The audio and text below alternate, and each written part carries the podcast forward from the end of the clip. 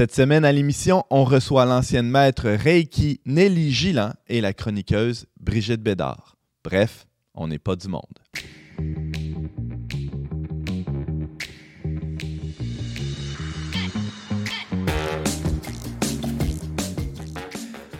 Bonjour à tous et bienvenue à votre magazine Foi et Culture. Ici Antoine Malenfant euh, pour cette émission durant laquelle on va euh, aborder la, question de l'ésotérisme. Et euh, j'ai la joie d'avoir avec moi Brigitte Bédard. Bonjour. Salut Antoine. Brigitte, as-tu euh, déjà versé dans l'occultisme? Ah toi? oui. Ah ouais? Ah oui, oui. Ben oui, je pense comme la plupart des gens.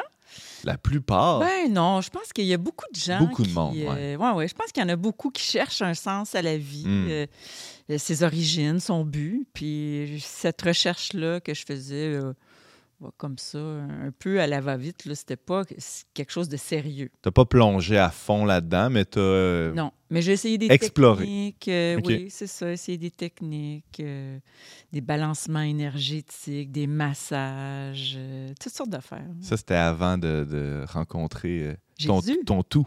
Mais, mais ça, que c'était avant, parce qu'après, on n'en a plus besoin. Ah. Alors, euh, merci d'être là. Tu vas nous faire une chronique sur quoi aujourd'hui?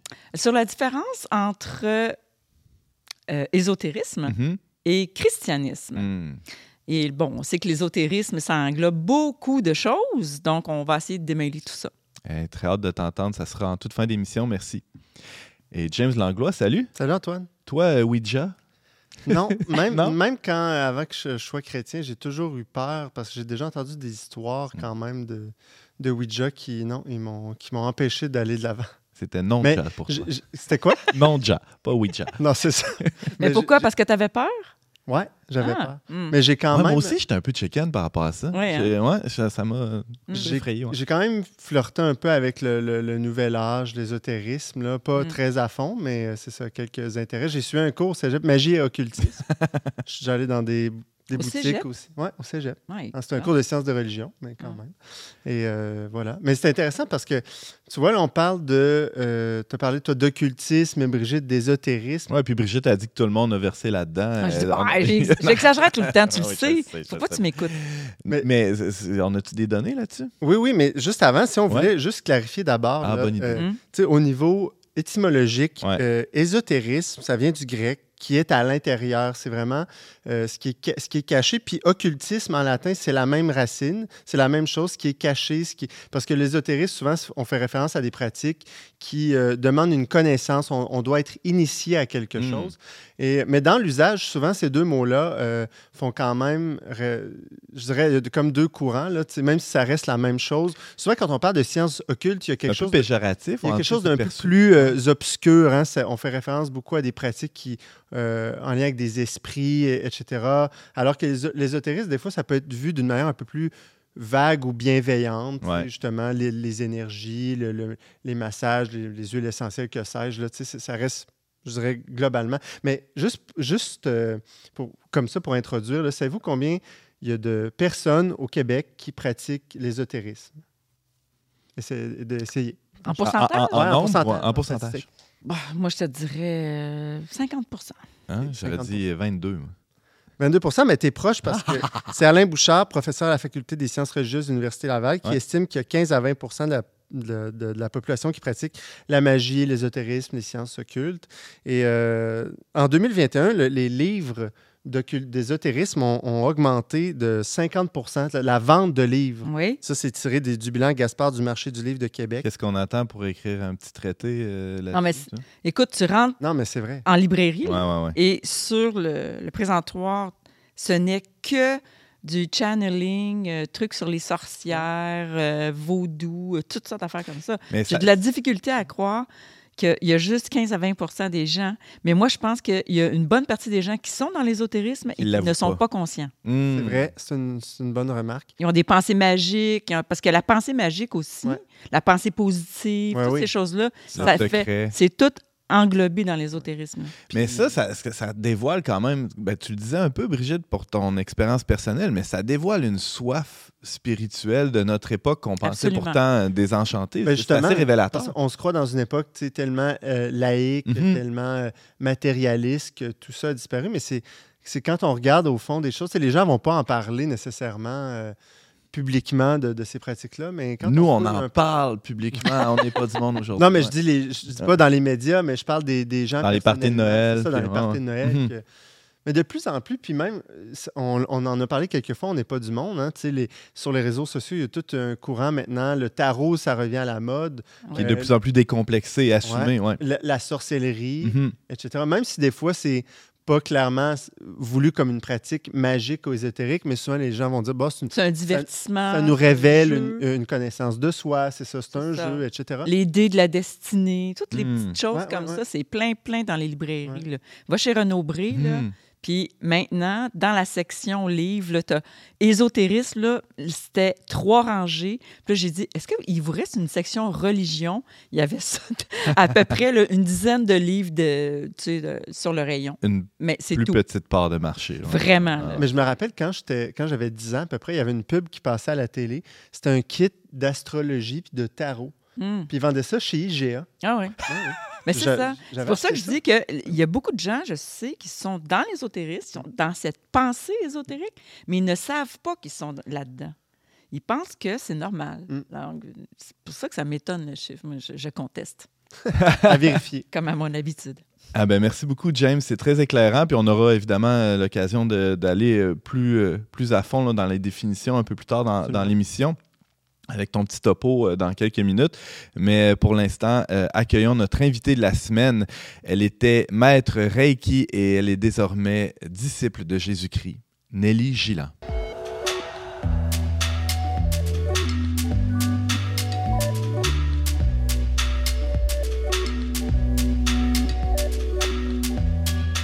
Nelly Gillan, bonjour et bienvenue à On n'est pas du monde. Bonjour. C'est vraiment un plaisir de, de te recevoir.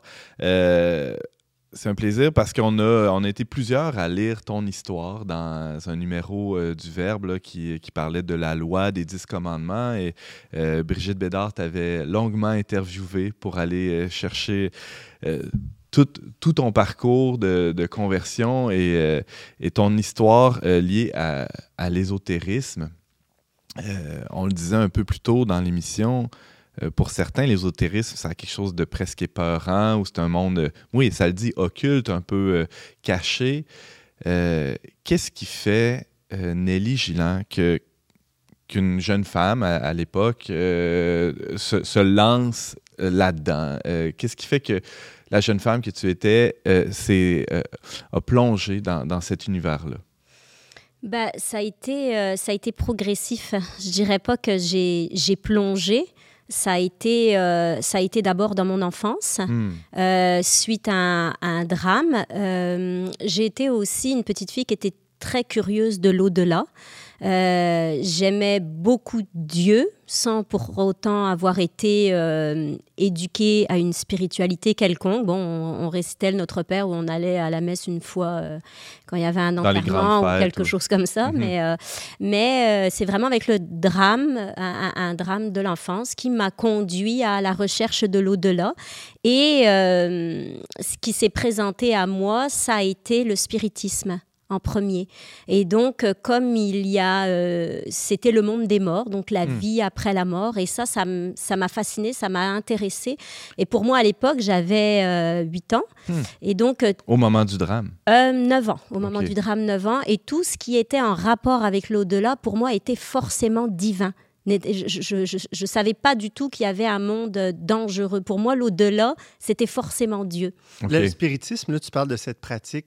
Je pense que ça a été très populaire en France, notamment, où on se réunit autour d'une table, puis on se tient la main, puis on appelle les esprits. Ça. Alors, c'était un peu ça, sauf que euh, c'était un peu comme euh, le Ouija aux, aux États-Unis, sauf que nous, en fait, ce qu'on faisait, c'est qu'on mettait, on retournait un verre Ah ouais. et on mettait les lettres du Scrabble autour. Hmm. Et en fait, on invoquait les esprits, on mettait chacun, on, on était réunis plusieurs personnes, on mettait chacun notre doigt sur le verre et on posait des questions. Et là, le verre bougeait pour nous faire des phrases. Ça bougeait pour vrai. Là. Ça bougeait pour vrai. Ah, Et pour toi, c'était une façon d'entrer en contact avec quelqu'un qui était disparu. Voilà. ça? En fait, c'est ma mère qui est décédée lorsque j'étais jeune. Mm. Et euh, oui, j'avais envie de communiquer Ben avec ouais. elle parce que pour moi, c'était euh, c'était fort en moi qu'il y avait une vie après la mort. Il y avait quelque chose. Et en fait, c'était un petit peu, à 9 ans, c'était un déni du deuil. C'est Mm. de, de poursuivre la relation. Mais comme j'avais pas été euh, éduquée dans la foi, eh bien, euh, et comme j'étais affamée et assoiffée, Ouais. eh bien, il a fallu que j'aille comme un enfant me nourrir et m'abreuver. Mais je me suis pas nourrie et abreuvée à la bonne source Hmm. parce qu'on ne le sait pas. Laisser un enfant euh, livré à lui-même de 9 ans, je ne vous garantis pas qu'il va manger des légumes ou des bonnes choses. en effet, ça se peut que c'est ça. Il, il, Il va mange faire les bonbons ou il va... trouver. c'est Le fast-food. Ouais, Ou le fast-food, voilà. Euh, J'aimerais que tu nous expliques un peu le parcours que tu as parcouru à partir de ce moment-là. Euh, bon, il y a eu ce drame-là, les séances de spiritisme. euh, euh, je pointe la table comme si c'était ici que ça se passait. C'était pas ici. En tout cas, je pense Non. pas. Euh, euh, Qu'est-ce que ça- a été quoi les, les- les étapes ensuite quand, quand tu as grandi? Euh, Vers, vers quoi t'es allé? Ben, les étapes, ça a été donc c'est ça. Le, le monde de- du spiritisme a duré quand même assez longtemps. Il a fallu que moi, je suis une fille intense, donc il faut que j'aille explorer, puis explorer à fond. Je peux pas, je peux pas aller dans, dans le superficiel. Ouais. Donc j'ai exploré ça quand même bon nombre d'années. Donc je dirais de 9 ans à 18 ans, tout ce qui était euh, très euh, monde des morts, euh, écriture automatique, euh, tarot de Marseille, euh, divination, euh, pendule, euh, donc tout, tout ce monde-là, voyage astro, tout ce monde-là m'intéressait. Et puis, euh, je tirais les cartes, euh, mais c'était en, en- en dilettante pour m'amuser. Je Ouais. me souviens, j'étais euh, à la cantine de l'école et puis je tirais les cartes aux amis ou je faisais le pendule. Donc, j'avais une certaine popularité. Hein, J'étais la petite sorcière. Puis à l'époque, c'était très. en France, on avait ma sorcière bien-aimée. Mm. Donc, euh, c'était Oui, très, oui, c'était oui. très en vogue d'être une, une petite sorcière. Puis j'étais rousse. Donc, Ben tu oui, tu y j'avais ressembles, c'est ce que j'allais dire. Tu y ressembles à la sorcière bien-aimée. mais j'avais tout le kit, là, tu sais. Ouais, ouais, j'ai- ouais. J'étais, j'étais rousse, euh, j'étais... Donc, ça, ça, ça marchait, là, puis ça me donnait une, une popularité, puis un amour aussi, Mhm. parce que j'étais en quête de ça aussi. C'est toujours pratique quand on est au secondaire d'avoir une amie qui peut deviner les prochaines questions de l'examen, par exemple. hein, Ben, c'est- ça, mais je les ai eues. Ah oui? Hein, ouais, lorsque j'ai interrogé, euh, à l'époque c'était le brevet des collèges, et j'avais interrogé euh, les, les fameuses lettres Uh-huh. du IJA, et j'avais eu, euh, je me souviens, c'est les États-Unis. Et quand je suis arrivée devant l'examen, c'était un des trois sujets, Wow, les États-Unis. fascinant. Euh, James, tu as une question pour euh, Nelly? Oui, bien en fait, euh, est-ce que à ce moment-là, déjà, tu avais commencé à avoir des sonnettes d'alarme un peu que tu étais en contact avec des esprits nécessairement qui n'étaient peut-être pas bienfaisants? Ou est-ce que tu voyais dans ta vie justement des choses qui commençaient à moins bien aller ou vraiment c'était Oui, grande route euh, Non, non, non, non? Ouais. Non, j'ai eu des sonnettes d'alarme lorsque j'ai commencé à faire euh, l'écriture automatique. Donc l'écriture automatique, en fait, on, on invoque une entité euh, qui vient à l'intérieur de soi, puis elle nous fait, elle nous fait écrire automatiquement. Donc on écrit, on écrit, on écrit. Et euh, mais encore une fois, moi je voyais pas le danger. Pour moi, c'était c'était l'au-delà, donc c'était c'était divin, c'était un ange parce que oh mon Dieu, moi je j'allais surtout pas toucher à la magie noire. Ouais, ou ouais, c'est- ouais. hein, on, on distingue beaucoup ça. Euh, donc pour moi, c'était bienfaisant. Mais euh, un soir, je venais de terminer ça et euh, j'ai senti vraiment l'oppression d'esprit. C'est-à-dire qu'au moment où j'éteignais la lumière, où je commençais à m'endormir, je sentais des ombres noires me tourner autour. Et c'était... euh, au début, je me dis, bon, c'est mon imagination, donc je rallume la lumière, ça se calme, je réteins la lumière, ça revient, puis ça devient de plus en plus oppressant jusqu'au point de m'étouffer, où je sens véritablement une ombre qui est sur moi, puis qui m'étouffe. Et là, je me dis, là, je commence à avoir des spasmes, mais j'arrive plus à respirer. Là, je me dis, bon, ça va pas, faut que j'aille à l'hôpital parce que je peux pas, j'arrive pas du tout à me calmer. Et donc, je vais à l'hôpital, puis on me pose plein de questions. As-tu pris de la drogue? As-tu Ouais. Non, je, je- non, j'ai rien fait, mais j'allais pas leur dire que je venais de faire une séance d'écriture automatique. J'avais pas envie de finir à l'hôpital psychiatrique. Donc, j'ai rien dit, ils m'ont donné un calmant, ça s'est calmé. Et à partir de là, j'ai dit, moi, c'est terminé. Donc, euh, tout ce qui est euh, invocation des morts, euh, des esprits et tout ça, j'arrête. Je veux plus. Donc, je ferme la porte. Mais ma soif était encore là. Et donc, c'est là que je me suis dirigée vers le New Age. Donc, euh, Lise Bourbeau, hein, pour elle, elle est connue ici, non? Vous la connaissez? Non. Oui, oui, sur ben, les, ah, les ouais. livres Pas écoute ton corps. de guérison, guérison intérieure. Voilà, écoute ton cultivé. Qui a été très corps, populaire au Québec. qui a été très populaire. Donc- ça se vend encore dans les pharmacies. oui, oui. Oui, ça se vend oui.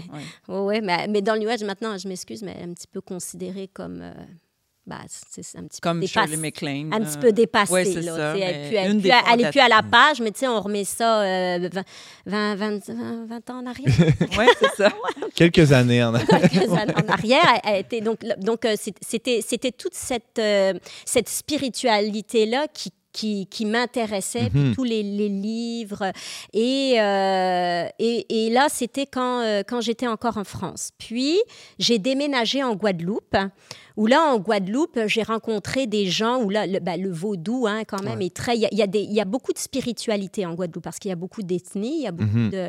Et euh, là, on, je suis tombée euh, avec des gens qui m'enseignaient euh, Maïkari. Donc, c'est une, euh, une secte japonaise, Hmm. mais qui permet de guérir avec les mains, qui permet de purifier l'âme, etc. Et moi, ça m'a interpellée, ça m'a accrochée. Donc, j'ai voulu aller voir.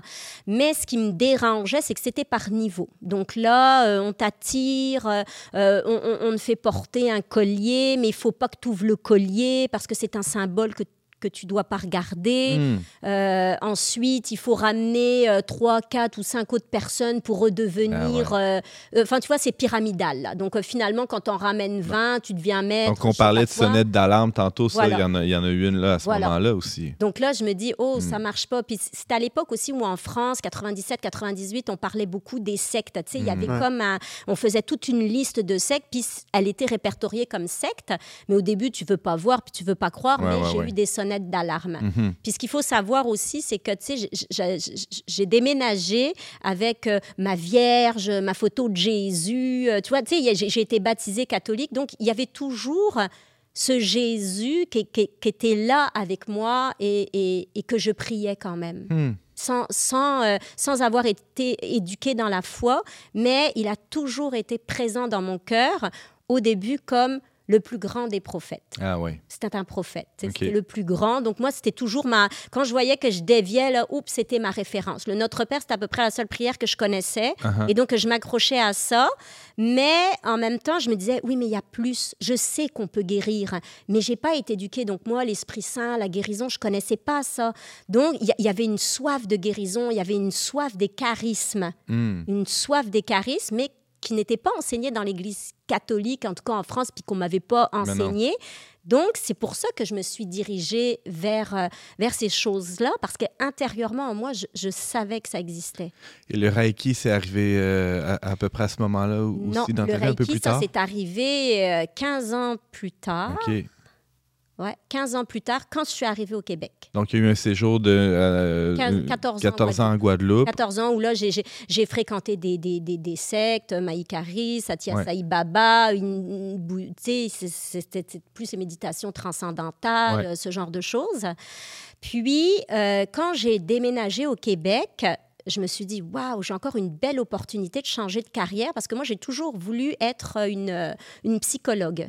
Euh, J'avais commencé des études de psychologie, mais quand je suis arrivée en, en- en Guadeloupe, il n'y avait pas la faculté de psychologie, donc je me suis dirigée vers des études de commerce. Mm. Euh, donc, j'ai travaillé dans, dans- dans le commerce, mais ce n'était pas ma, ma vocation. Mhm. Et donc, quand je suis Tu arrivée... voulais aider les gens. Je voulais aider. Ouais. Ben ouais. Donc, quand, quand je suis arrivée au Québec, c'est un pays où c'est facile de se reconstruire. Tu sais, comparé à la France où c'est long, le carcan universitaire, alors qu'ici, il y a, il y a des, euh, des formations qui te sont proposées. Donc, je me dis, ah, mais c'est super, je vais pouvoir aider, faire le- la carrière que je veux. Donc, je vais pouvoir être thérapeute parce que ça ne demande pas euh, six ans d'université. Euh, donc, c'était parfait. Puis, je tombe sur une formation de thérapie en hypnose. Ah, mais je dis, mais c'est génial ça, l'hypnose. Moi, je reviens à mes premiers amours de philosophie quand je faisais mon bac en France. J'étais fascinée par Freud, donc euh, alléluia, j'ai trouvé ma vocation, c'est ça que je veux faire. Donc, je fais, euh, je fais ma formation, euh, ma formation d'hypnose. Et puis, en parallèle, il y a, je tire les cartes à une fille comme ça, puis elle, elle tombe en amour avec ce que je lui dis, puis elle dit ah, Mon Dieu, t'es donc bien bonne. Hmm. Ouais, OK. Et puis elle me dit faut que tu tires les cartes. Donc là, je me mets à tirer les cartes. Puis elle, c'était une esthéticienne. Et euh, les esthéticiennes, ils ont beaucoup de clientèle. Et donc, elle me référait beaucoup de, beaucoup de, de ses clientes. Et moi, Mhm. je tirais les cartes à ces, à ces femmes-là. Et euh, souvent, les gens qui viennent se faire tirer aux cartes, eh bien, ils ont, euh, ils ont des problèmes, ça va pas bien. Et donc, je les référais en hypnose. Et donc là, je commençais à faire l'hypnose thérapeutique. Puis vous savez, quand, quand vous ouvrez la porte à ce monde-là, c'est une porte, on ouvre une autre, on attire une autre, on attire une autre, puis tu rencontres toutes sortes de gens, puis là, on parle du Reiki. Hmm. Puis là, le Reiki, là, ça résonne en moi parce que j'avais déjà un peu fait la guérison avec Maïkari par les mains. Mais là, là, c'était ça, là. Donc, tu sais, ce que je ressentais de- depuis longtemps de guérir avec les mains. Bon, ben là, on m'ouvre la porte euh, du Reiki, puis on me parle du Reiki. Puis là, c'était comme, oh, wow, je Qu'est-ce que c'est? C'est des massages, des manipulations, des. Euh, c'est pas des massages. En fait, la personne, elle est allongée sur une table de massage. Elle reste habillée et toi, tu fais l'imposition des mains sur la personne. OK. OK? C'est, un... Sans même la toucher, là. Tu n'es pas obligé de la toucher comme tu peux la toucher. Sais, C'est, pas une nécessité. Et puis, euh, là, en fait, ben, c'est ça. T'as, t'as- t'as des symboles, on te donne des symboles, on te donne, euh, on te donne euh, une énergie qui Ouais. va faire que ça va aller guérir les maux physiques, spirituels. Et tu ressens un bien-être instantané Hmm. Instantané. Donc c'est pour ça que les gens reviennent parce qu'il Ben y, a- y y une véritable, un véritable abandon, une véritable. Donc Hmm. moi j'y croyais vraiment énormément aussi. Ça a été quoi le, le- le Waterloo? À quel moment euh, ce- cette, euh, euh, ta, ta vie a changé? Ça a été quoi le point tournant? euh, D'abandonner tout ça, Ouais. d'abandonner ces techniques-là? Ouais. Je me suis pas contentée du Reiki Hmm. parce que comme n'importe quelle doctrine humaine. Il y a une finitude, si je puis dire. Il y a une fin. Donc, euh, euh, Comme la drogue ou comme les. On en veut plus. euh, ben, ouais. puis j'étais passée maître Reiki. Hmm. enseignante. Donc, j'étais rendue au bout du Reiki. Quand Ouais. tu es maître Reiki enseignant, tu as Ceinture comme atteint le top. Là, puis là, tu enseignes d'autres petits disciples de Reiki. Mais moi, ça- ma soif, elle était toujours là. Ma Ouais. faim était toujours là. Je n'étais pas remplie. OK, so next, qu'est-ce qui se passe après? J'attends. Donc, j'ai été chercher ailleurs, chamanisme, machin, plein, de, plein de, plein de trucs. Puis cette quête, cette quête-là, elle a duré longtemps. Et euh, à un moment donné, j'en ai eu marre. J'en- ai eu marre. Je me suis dit, mais c'est, c'est- c'est- j'ai toujours soif, j'ai toujours faim, ça me Hmm. remplit pas, ça me nourrit pas. Puis j'avais des hauts très hauts et des bas très bas. Donc je, je- je faisais un, yo-yo monumental. Et, et- et j'avais un état dépressif de plus en plus grand. Euh, Il y a des idées suicidaires qui venaient toquer à, la, à ma porte. Euh, j'avais euh, des disputes avec le voisinage. Enfin, tu sais, il y- avait un... Il y a un épisode aussi avec ta fille que tu racontes dans ton Oui. témoignage, dans le verbe, où, où il y a eu une, une perte de patience, on pourrait dire. Là, euh, grosse perte de patience, c'est-à-dire que en fait, je, je montais tellement haut dans un monde imaginaire Ouais. que j'arrivais plus à être en contact avec la réalité. Donc Mhm. toutes les tâches, euh, faire un repas, euh, m'occuper de ma fille, ça devenait insupportable. Et donc là, voilà, je, perdais patience. Et là, je, je me rendais compte que j'étais plus moi. L'agressivité, l'impatience, la colère étaient exacerbées. Et à un moment donné, ma, ma fille m'énerve. Et là, je, je- je- je- je- je lui crie vraiment, mais très violemment sur elle. Et elle avait à l'époque trois ans. Hmm. Je me dis, c'est pas normal de crier comme ça sur un enfant de trois ans. Alors que tu devais être zen, à réciter des mantras. et euh, voilà. ouais, Donc, ça. moi, Ben- tout le monde m'idolâtrait comme une personne. J'étais habillée tout de blanc. euh, Tu sais, l'ange Ouais, ouais, vert, ouais, ouais, là. ouais. Et, et c'est ça. Non, mais j'étais habillée tout de blanc. Tout le monde disait, Ah, mon Dieu, elle est donc bien. Tu sais, puis tout le monde me valorisait comme ça. Ouais. Et un jour, mon mari me dit, si seulement tu pouvais être aussi douce avec nous que tu l'es avec tes patients. Ça, ça a été comme un premier réveil. là. Je me dis, oh, il y a quelque chose qui marche pas. Là. Tu sais, c'est comme la, Mais il y la en a, fausse Nelly, là, lumière. hein. qui dirait aujourd'hui que. Parce qu'il y en a beaucoup de gens qui font du Reiki, là, qui sont dans le Reiki. Là. Puis ils diraient ben, c'est parce que tu es allé trop loin. Oui. Si tu fais juste le minimum, on est bien, on Oui. guérit. Qu'est-ce que tu réponds à ça? Ben ça, je, ça, je l'ai beaucoup entendu dire justement. Ah, mais oui, mais c'est parce que toi, tu as fait du channeling, euh, toi, tu avais ouvert la porte aux esprits avant, euh, le Reiki, c'est bon.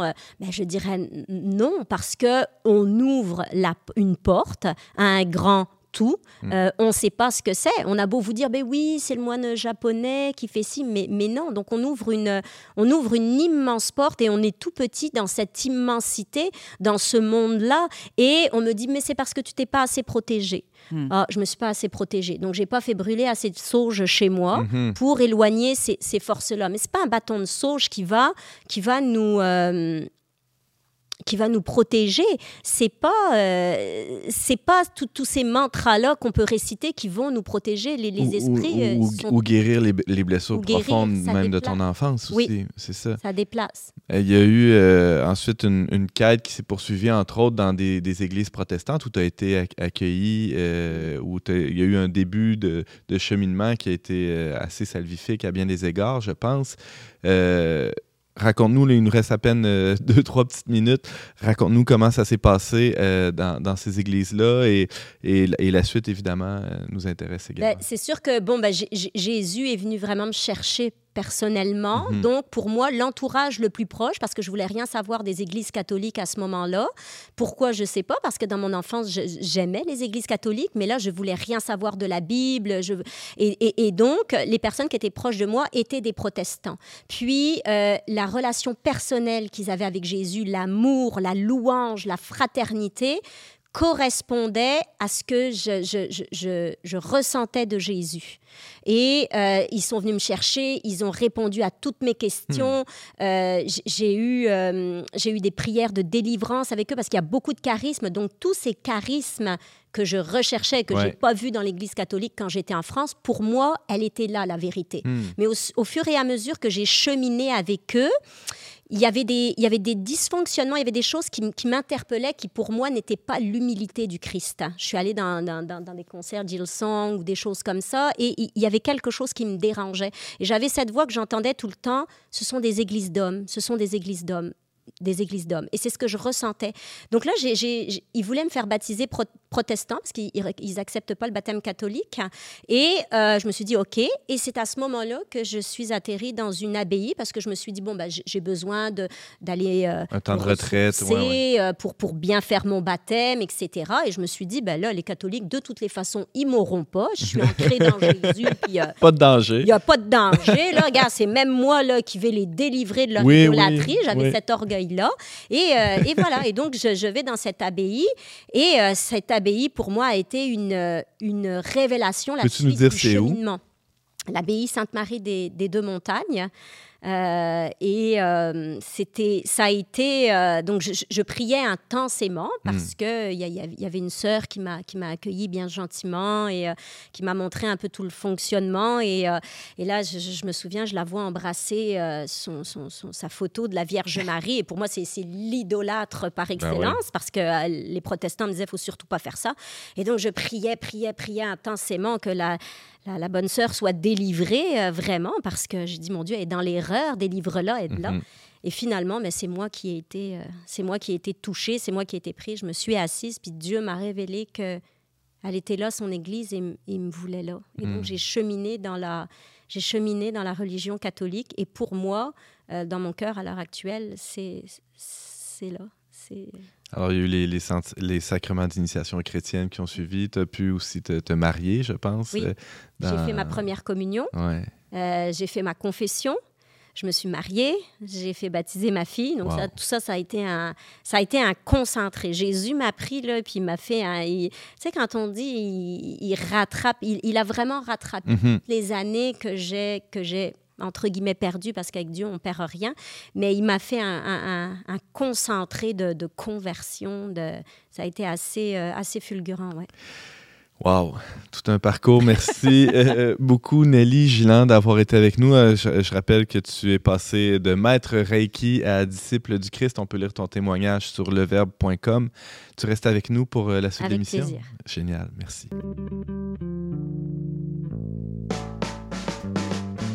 N'est pas du monde est une émission produite par l'équipe du magazine Le Verbe. Pour vous abonner gratuitement et recevoir 8 numéros par année, visitez leverbe.com abonnement. James Langlois, on l'a entendu dans le témoignage de Nelly aujourd'hui, c'est pas rare qu'il y ait du, euh, syncrétisme, qu'il y ait des mélanges de, entre, le spiritisme, un peu de christianisme, un peu de Jésus ici, un peu euh, d'esprit là. euh, on, on- c'est pas long qu'on devient euh, tout mêlé là-dedans. Euh, Qu'est-ce que dit l'Église sur ça? Euh, sûrement qu'elle dit quelque chose, elle dit quelque Ouais, chose ben, sur tout. L'Église reprend la grande tradition aussi, même euh, l'expérience d'Israël, hein, qui elle-même, euh, lui-même, s'est livré à de nombreuses euh, idolâtries. Et euh, donc, on- L'Ancien Testament est à peu près plein de... Ouais, exactement. Donc, puis quand Dieu donne ses, ses- ses commandements, ses paroles de vie au peuple, euh, il y a d'ailleurs le premier com- commandement qu'on a résumé par un seul Dieu, tu adoreras et aimeras parfaitement. Ouais.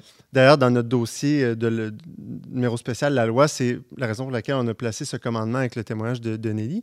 Parce que dans ce commandement, dans la Bible, Dieu dit, tu n'auras pas d'autre Dieu devant moi.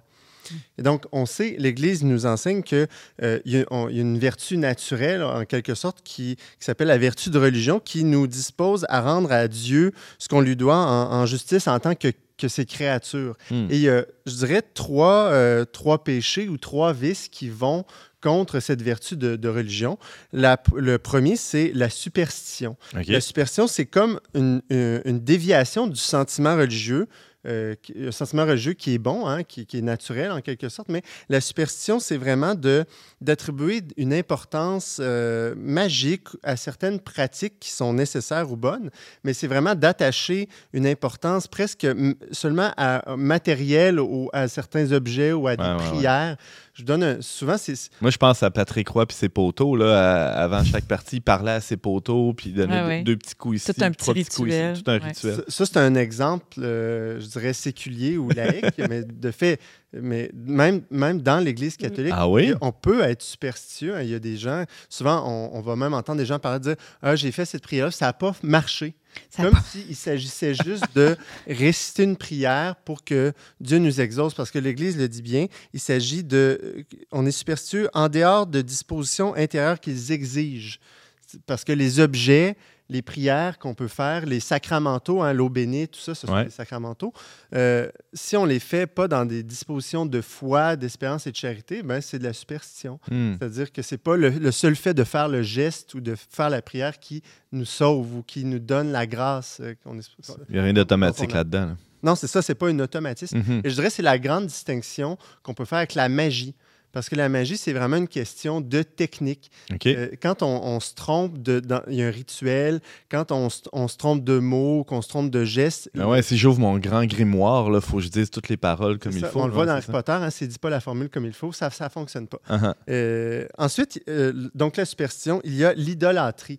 L'idolâtrie, je dirais, c'est- vraiment une disposition, genre, on en a parlé, mais l'idolâtrie, c'est d'abord d'adorer d'autres dieux. On le fait tous que le tous les Dieu jours, unique. ça, James? Mais c'est vraiment, oui, oui, en- effectivement, mais de différentes manières. Mais le sens premier, c'est vraiment euh, d'aim- d'aimer d'autres dieux. Donc, on le voit de manière concrète Ouais. dans le, le récit d'Israël, c'est-à-dire qu'il allait concrètement vers des dieux païens. Aujourd'hui, pour nous, ça semble- Baal ou. euh, Baal, c'est ça. comme Il y avait d'autres dieux. Puis Pour nous, ça semble un peu euh, euh, du- d'une autre époque. Là, Ouais, mais ouais. de fait, Folklorique. folklorique, mais si on, si on se met à justement adorer euh, euh, les dieux, euh, peu- de- le- dans le polythéisme encore aujourd'hui, il y a différents dieux. Si on se met à adorer ces dieux-là, c'est de l'idolâtrie. Mais Mhm. justement, comme tu disais, on peut étendre l'idolâtrie. Dans le fond, c'est- c'est c'est de mettre une chose à la première place de Dieu dans notre vie. Et ça, on, peut le- Mhm. on le fait avec l'argent, on le fait avec l'État, on le fait avec euh, le plaisir. On peut mettre ses ancêtres, sa race en première place. Le travail. Le travail, etc. Dans Le le, Nouvel. Âge aussi, euh, il y a beaucoup les dieux égyptiens. hein. Ah oui? Ouais, Ben oui. Isis, Osiris, là, c'est beaucoup les soins euh, sacrés. Puis on mélange aussi, aussi Marie-Madeleine. euh, On retourne Ouais, dans ouais. des formes anciennes de, de Ouais. polythéisme. De paganisme Oui, aussi. Mais dans exact- les, oui. parce les- que- les- les- les dieux euh, nordiques, là, Oui, ça, ça revient à ça. Euh, c'est beau parce que l'Église dit que l'idolâtrie, c'est une perversion du sens religieux inné de l'homme. On Hmm. est fait pour adorer Dieu, on Ouais. est fait pour aimer Dieu.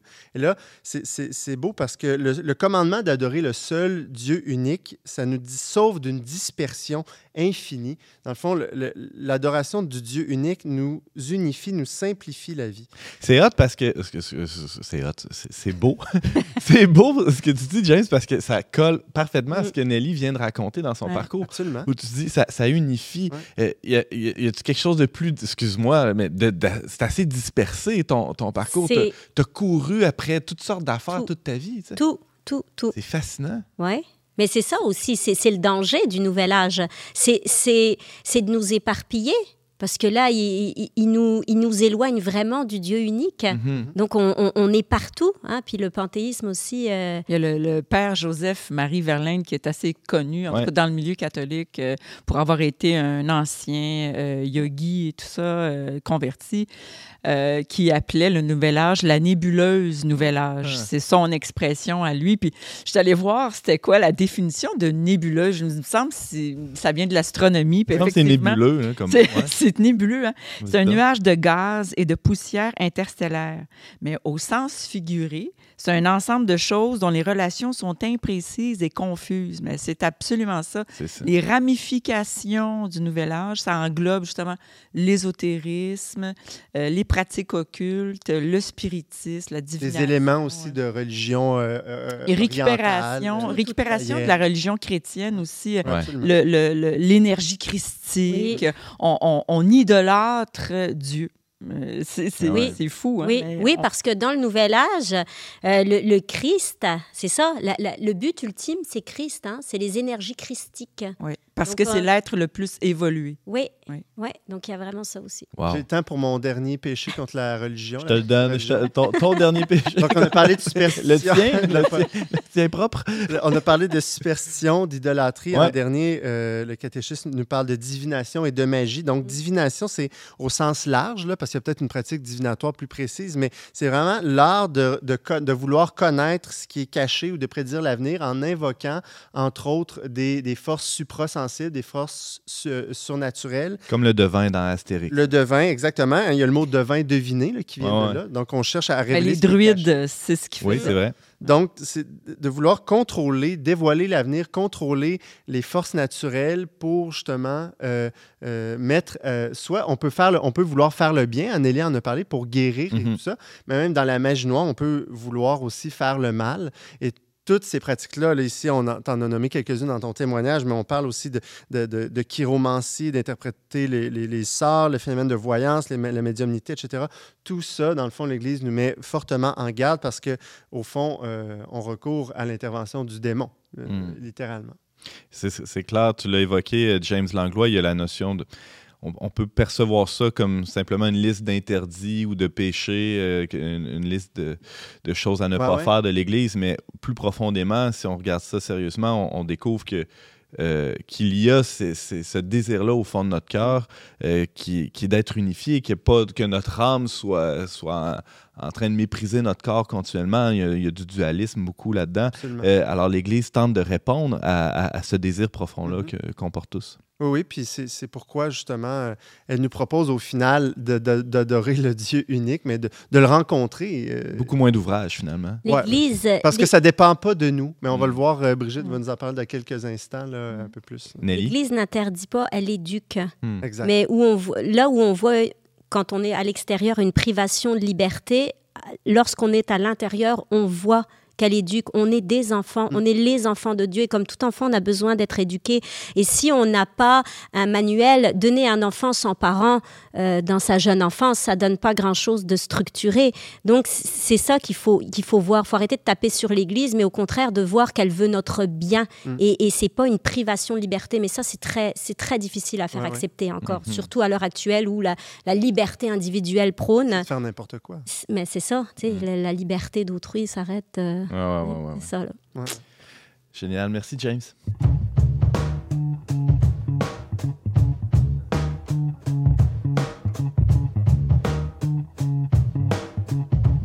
Brigitte Bédard, bonjour. Il y a- on a évoqué plein d'affaires depuis le début de l'émission.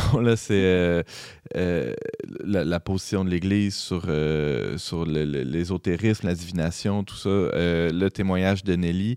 Toi, aujourd'hui, ce que tu nous proposes, c'est une, une distinction claire entre l'ésotérisme et justement ce que propose l'Église. Oui, c'est quoi la différence entre ésotérisme Hmm. et christianisme? Alors, j'ai essayé, il y en a plein, là, j'ai essayé de synthétiser au maximum pour donner euh, quatre choses, euh, trois ou quatre, là, euh, chose qui vraiment nous aide à distinguer la différence. Parce que ce que je remarque, ce qu'on remarque, on en parlait, Nelly puis moi, euh, plus tôt, euh, euh, c'est que souvent les gens ont des propos ou des façons de penser qui sont totalement ésotériques alors qu'ils sont des, catholiques pratiquants, par exemple. Donc, il y a une certaine ignorance, puis Une confusion. oui, une Ouais. confusion, puis il faut euh, s'éduquer euh, exactement, tu sais, fait que c'est pas l'idée c'est pas de juger les gens qui sont là-dedans, mais c'est d'apprendre à peut-être mieux saisir les différences. Alors, que j'avoue mon ignorance d'emblée. Brigitte, Ah éduque-moi. Je suis pas sûre de ça. Ah, en tu serais surprise. Ben, euh, premièrement, faire la différence en ce qui me paraît être la base, c'est la différence entre panthéisme et monothéisme. Alors, qu'est-ce que c'est le, le panthéisme? Ben, c'est de croire que Dieu est tout. Hmm. Euh, c'est l'humain qui est une parcelle de ce tout euh, et qui doit travailler très fort pour faire partie de ce tout. Le panthéisme, c'est une doctrine philosophique qui croit que Dieu est tout et qui se distingue du monothéisme qui dit que Dieu est créateur. Ah, alors Dieu n'est pas la création, il crée la création. Alors c'est pour ça que euh, on va dire ah, nous on croit à la création. Ben oui, on croit qu'on est des créatures de Dieu et non pas une parcelle d'un tout qui se perd dans l'infini. On a été créé par un créateur et pour un but, on a une origine et on a un but.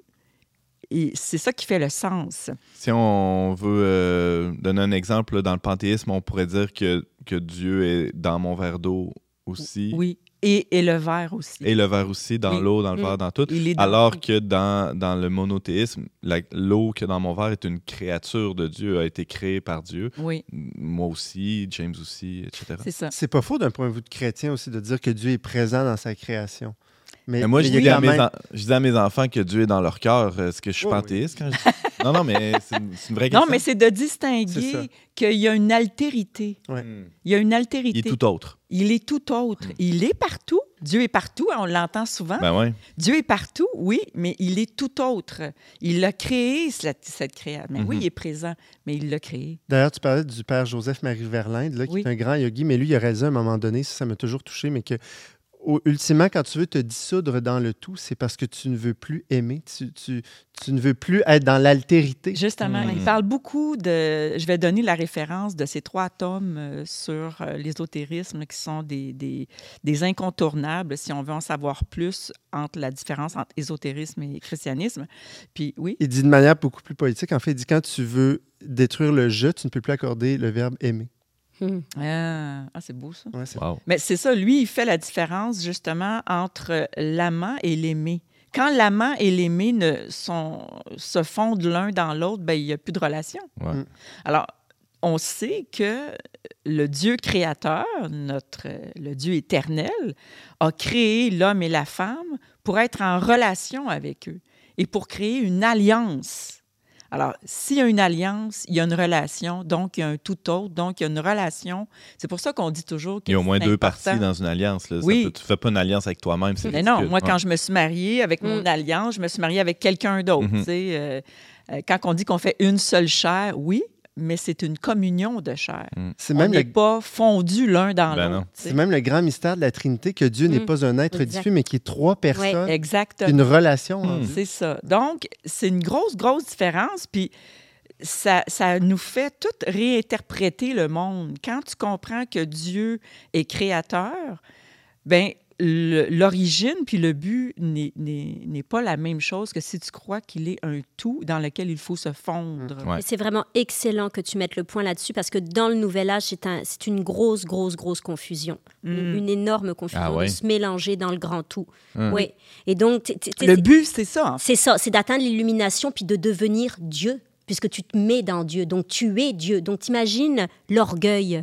Parce qu'on ne reconnaît pas la suprématie de Dieu. Tu sais, c'est comme tu te, tu te mets, tu deviens Dieu en étant Oui. dans Dieu. C'est ça. Hmm. Dans le fond, tu es, Dieu, C'est Ah, ça. ouais, ouais. mais il faut que tu euh, te décorporalises Oui. pour Oui. arriver dans ce tout. Se Alors que la relation avec le Christ, il nous divinise, il nous rend comme Oui. lui. Oui, Mais et dans la relation avec lui, c'est pas on se fond. Voilà. non, puis il nous demande de le vivre de façon incarnée. Mm, Donc, oui. Même qu'il s'est incarné lui-même Hmm. pour vraiment être Dieu, homme et, euh, et Dieu à la Pas au fois. mépris de la chair, mais, mais avec elle. Donc ça, c'est la première grande distinction, puis je dirais que c'est la base. Euh, la deuxième, c'est que quand euh, la différence entre ésotérisme et christianisme, c'est que avec le Christ, on sait à qui on a affaire. je veux dire, Jésus s'est révélé. Il y a une révélation. Il y a une révélation. Il est venu sur Terre. Il a dit tout ce qu'il avait à dire. Et on, quand on lit la Bible, on lit les Écritures. Si on demande à l'Esprit Saint de nous éclairer, il va nous en être révélé toujours davantage sur la personne de Jésus. Donc, quand je prie Jésus, je sais qui je prie. Puis comme on dit en grec, what you see is what you get. non, mais il n'y a, pas- Exact. il y a pas de cachotterie. Il y a Je aucune... bien, cette phrase. Ah, je l'adore. Mais c'est vrai, il n'y a aucune cachotterie. euh, euh, c'est la lumière sur le boisseau. C'est pas... Mhm. Il n'y a, il y a rien d'occulte. C'est ça, c'est pas caché. Non. Puis c'est pas pour les initiés. Hmm. Euh, Il n'y a pas de secret. Donc, avec. Tandis que dans l'ésotérisme, c'est le contraire. Comme l'a très bien expliqué Nelly, quand tu ouvres tu- tes canaux, tes chakras ou tout ce que tu veux, quand tu ouvres ces portes, tu fais affaire avec des entités, des énergies, des esprits, des anges, de lumière, ou appelle-les comme tu veux, des forces, des puissances dont tu ne connais absolument rien. Et c'est pour ça que Dieu nous, nous, nous dit de ne pas aller là. On fait affaire avec des forces qu'on ne connaît pas et dont on ne peut absolument rien savoir. C'est pour ça que je veux faire une petite aparté aussi, parce que dans le Nouvel Âge, on invoque aussi l'esprit de Jésus. Hein? Donc, euh, le Yeshua ou Jésus. Donc, c'est important aussi de ramener Jésus à la doctrine catholique parce que il y a beaucoup d'écrits sur Jésus dans le Nouvel Âge. Il est très populaire dans le Nouvel Âge. Donc, euh, le- on peut appeler l'entité de Jésus. Moi, je canalisais Jésus, je canalisais Marie, mais c'est pas eux, c'est des démons. Donc, il faut vraiment, il y a l'importance de, de relier Jésus avec les évangiles. C'est, c'est, si on veut connaître Jésus, c'est dans les évangiles. C'est pas dans Frédéric Lenoir qui parle de Jésus ou c'est pas dans je sais pas qui, euh, n'importe qui qui canalise Jésus et qui ouais, parle de Jésus. C'est, c'est très, très important de le mentionner. C'est, c'est, les évangiles ne vont pas sans Jésus-Christ. Hmm. C'est, c'est là qu'on connaît le véritable Jésus. Ah, c'est une bonne précision. Oui, euh, très bonne, en effet. La, la troisième chose qu'on peut dire sur la différence entre ésotérisme et christianisme, c'est qu'il n'y a pas de technique. Avec Jésus, il n'y a aucune technique nécessaire pour le rencontrer. Il suffit de lui demander et il va venir. On a l'impression souvent que dans l'Église, on enseigne des, des ma- des manières de faire raison, euh, des, les pratiques de- du carême, etc. Il y a pas, souvent, il y a des gens qui le vivent comme des techniques, non? Oui, ben, c'est plus des rites ou euh, des. C'est plus des rites. Euh, c'est Non, des, mais aller des à la messe chaque de dimanche, c'est pas une technique de, pour rencontrer Jésus. non, mais je- je- Ben, ça pourrait. C'est une bonne question. Je vais répondre à ta question. non, aller à la messe, prier, c'est pas. Le but, c'est pas. euh, oui, c'est de rencontrer Jésus dans l'Eucharistie, évidemment. C'est de le consommer. Hmm. Euh, mais le but, c'est pas pour atteindre une divinité. Le but, c'est d'être en communion avec lui et ses commandements, de vivre selon sa loi et son amour. Donc, c'est juste pour communier davantage. Quand je prie d'une façon chrétienne, quand je fais oraison, quand je médite la parole de Dieu, ou quand j'ai des prières de louange, dans des soirées de louange dont on a parlé ici de la louange, le but, c'est de vivre vraiment cette communion-là avec le Christ, puis pas juste le Christ, mais avec toute l'Église aussi, en communion avec mes frères et sœurs autour. C'est sûr qu'il y a la prière personnelle, il peut y avoir la prière de couple, mais je veux dire, il n'y a pas de technique à proprement dit, comme, mettons, quand tu fais du yoga, où tu dois avoir une technique spécifique, des positions. euh, chaque position a un nom, puis chaque position aide à faire euh, ouvrir un peu plus tel chakra ou tel autre. Euh, donc, il n'y a pas de technique nécessaire pour arriver à des niveaux supérieurs d'altérité pour enfin communiquer avec le tout. Mais de toute éternité, ben, de- de- depuis le début de l'Église, il y a, cette, euh, il y a cet enjeu-là de toute éternité. Ouais, L'Église est éternelle. Non, mais de- Mais- dès l'Antiquité, il y avait cette tentation-là d'offrir des, des Oui. techniques pour, pour acquérir, pour atteindre la grâce ou pour la gnose. Là. Il, y a, Oui. il y a- il y a beaucoup de ça. On- mais on retrouve une espèce de regain euh, dans, dans le Nouvel Mais Âge, dans le Nouvel. Âge, dans le fond, on, on a ces techniques pour libérer une espèce de puissance, de don, euh, de charisme, d'atteindre une illumination de la conscience, etc. Mhm. Mais à- à- à- comme le disait très bien Brigitte, avec, avec euh, Jésus, avec l'Esprit Saint, c'est pas ça, c'est un don. Mm. T'as rien à faire. Le- le- de- et c'est gratuit. Donc, euh, parce qu'on gagne des sous dans le Nouvel Âge. Mhm. Mais, mais, euh, mais euh, Jésus nous donne son Esprit Saint. Il va nous donner ses charismes. C'est- C'est des dons. Donc, il n'y a pas d'effort à faire. C'est- comme. Puis la messe, c'est pour rentrer en, en relation, en communion, et non pas pour avoir une, une- une technique pour euh, après euh, guérir euh, C'est tous tous les amis. pour- la messe aussi, c'est pour vraiment te, te- te, euh, récapituler ta semaine et te relancer en mission pour euh, Mm. le restant de la semaine. Mais euh, c'est ça, la grosse différence, elle est là, c'est que j'ai pas besoin de performer Mm. physiquement, de jeûner, de, de- de faire plein de trucs pour arriver à, à- à être saint. là. Mm. Au contraire, c'est Dieu qui me donne tout ce dont j'ai besoin. Donc, je suis comme dans un état de dépendance, Il y a quelque chose qui nécessite une humilité. une La- très grande humilité où je suis l'enfant et Mhm. Dieu est mon père et il s'occupe de moi. Donc, puis à quelque part, Jésus, il dit souvent qu'il faut retrouver cet, cet esprit d'enfant, euh, que le royaume de Dieu est comme un enfant. Donc, c'est vraiment de retrouver cette simplicité de vie, puis de laisser le Seigneur euh, vraiment faire tout pour nous. Ce qui m'amène à mon autre point. En une minute, En une Brigitte, il y a, il y a un exemple la- dans, dans- dans- la dans dernière, c'est la réincarnation euh, et au par rapport à la vie éternelle. Alors, la réincarnation, c'est une autre façon de se parfaire pour arriver à être parfait et se fondre dans le tout parfaitement. Alors que Dieu nous dit, Jésus est venu nous dire que non, on a une vie et c'est une vie éternelle. Et que la vie que nous vivons aujourd'hui est une préparation à mourir parce que la mort est un passage pour rentrer dans la vie éternelle, donc dans la vraie vie. En plénitude. Les blessures restent là. Les Mhm. blessures restent là. On va toujours avoir ce corps. Mm. Alors, c'est mystérieux, puis en même temps, c'est plein d'espérance. Ouais. Je reviendrai pas là éternellement, là, non. Je vais éternellement être en communion avec mon Dieu et toute la race humaine. Ah, pour c'est le fun l'éternité. parce qu'on ne reviendra pas dans une chèvre. hein, Parce que, tu sais, dans les...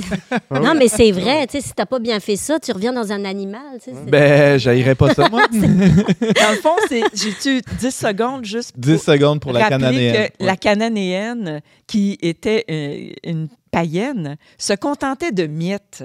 Mm. Elle a compris que Jésus donnait tout. Il est le chemin, la vérité, Le la pain vie. au complet. Il donne tout. Mm. Euh, Donc, arrêtons de courir à droite et à gauche, puis Mm. allons vers Jésus. Merci, Amen. Brigitte. Merci beaucoup. Amen. Vous avez un commentaire, une suggestion ou une question pour l'équipe d'On n'est pas du monde? Contactez-nous via les pages Facebook et YouTube du Verbe Média ou écrivez-nous directement à onpdm à commercial.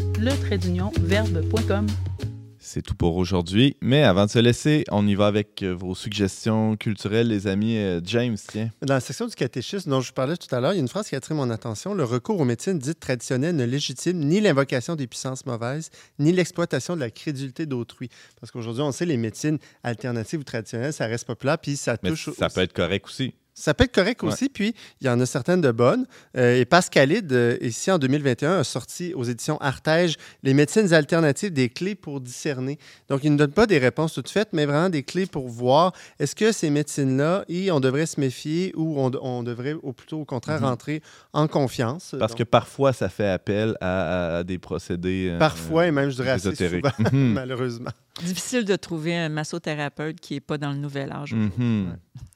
Alors, moi- ça s'appelle, oui, peut-être rappeler le titre. Les euh, médecines James. alternatives, des clés pour discerner de Pascalide aux éditions Artege en 2021. Génial, merci. Brigitte, oui. Euh, la trilogie du père Joseph-Marie Verlinde, qui est, tome 1, L'expérience interdite, qui est sa propre expérience à lui, sa conversion, son long chemin. C'était quoi son expérience en deux mots? hein? Euh, écoute, c'était. euh, il est allé faire la méditation tran- transcendantale, il est allé en Inde, il a vécu dans des ashrams, il s'est finalement converti au Christ, il faisait du channeling avec l'esprit christique pour finalement se rendre compte que c'était pas ça du tout. Hmm. Donc, il puis aujourd'hui, il est rendu moine, euh, la famille Saint-Joseph. Le tome 1, donc, l'expérience interdite. Ouais. Tome 2, quand le voile se déchire. Et le tome 3, la déité sans nom et sans visage. Les, ces deux-là, tome 2 et 3, c'est vraiment une histoire condensée de ce que c'est l'ésotérisme et comment on peut le reconnaître. C'est fascinant. C'est un homme qui connaît son sujet. Il parle beaucoup du yoga, hein, euh, Oui. ben, justement à cause de son expérience. Oui, oui, oui. Euh, que- qu'est-ce qu'il en, une minute, qu'est-ce qu'il en dit euh, sur le yoga? Ben, le yoga ouvre les chakras d'une façon assez extraordinaire. Donc, euh, lui, il dit que euh, l'Occident ouvre, euh, s'ouvre à ça, même si c'est juste des petits exercices qu'on croit inoffensifs. Mais ce n'est pas inoffensif. Ça a des effets sur nous et sur notre Ouais, je pensais que entourage. c'était juste des étirements. Non? Ben, si tu veux faire des étirements, fais des étirements. Ah, ben oui, c'est pas obligé de faire euh, Mm. le- la position du soleil. Non? C'est ça. Ça ouvre quand même les chakras, là, même si on le fait à petite dose. Mhm. Euh, Donc, euh, le, le père Joseph-Marie Verlaine, euh, son œuvre en, en trois tomes en euh, trois tomes aux éditions? Saint-Paul. aux éditions Saint-Paul. Euh, merci beaucoup, Brigitte Bédard. Merci, James Langlois. Un grand merci à Nelly Gilland de s'être déplacée en studio pour nous livrer son témoignage de foi, son parcours rocambolesque. Et à la conclusion, ma foi, très heureuse. Alors, merci à vous d'avoir euh, été avec nous aujourd'hui.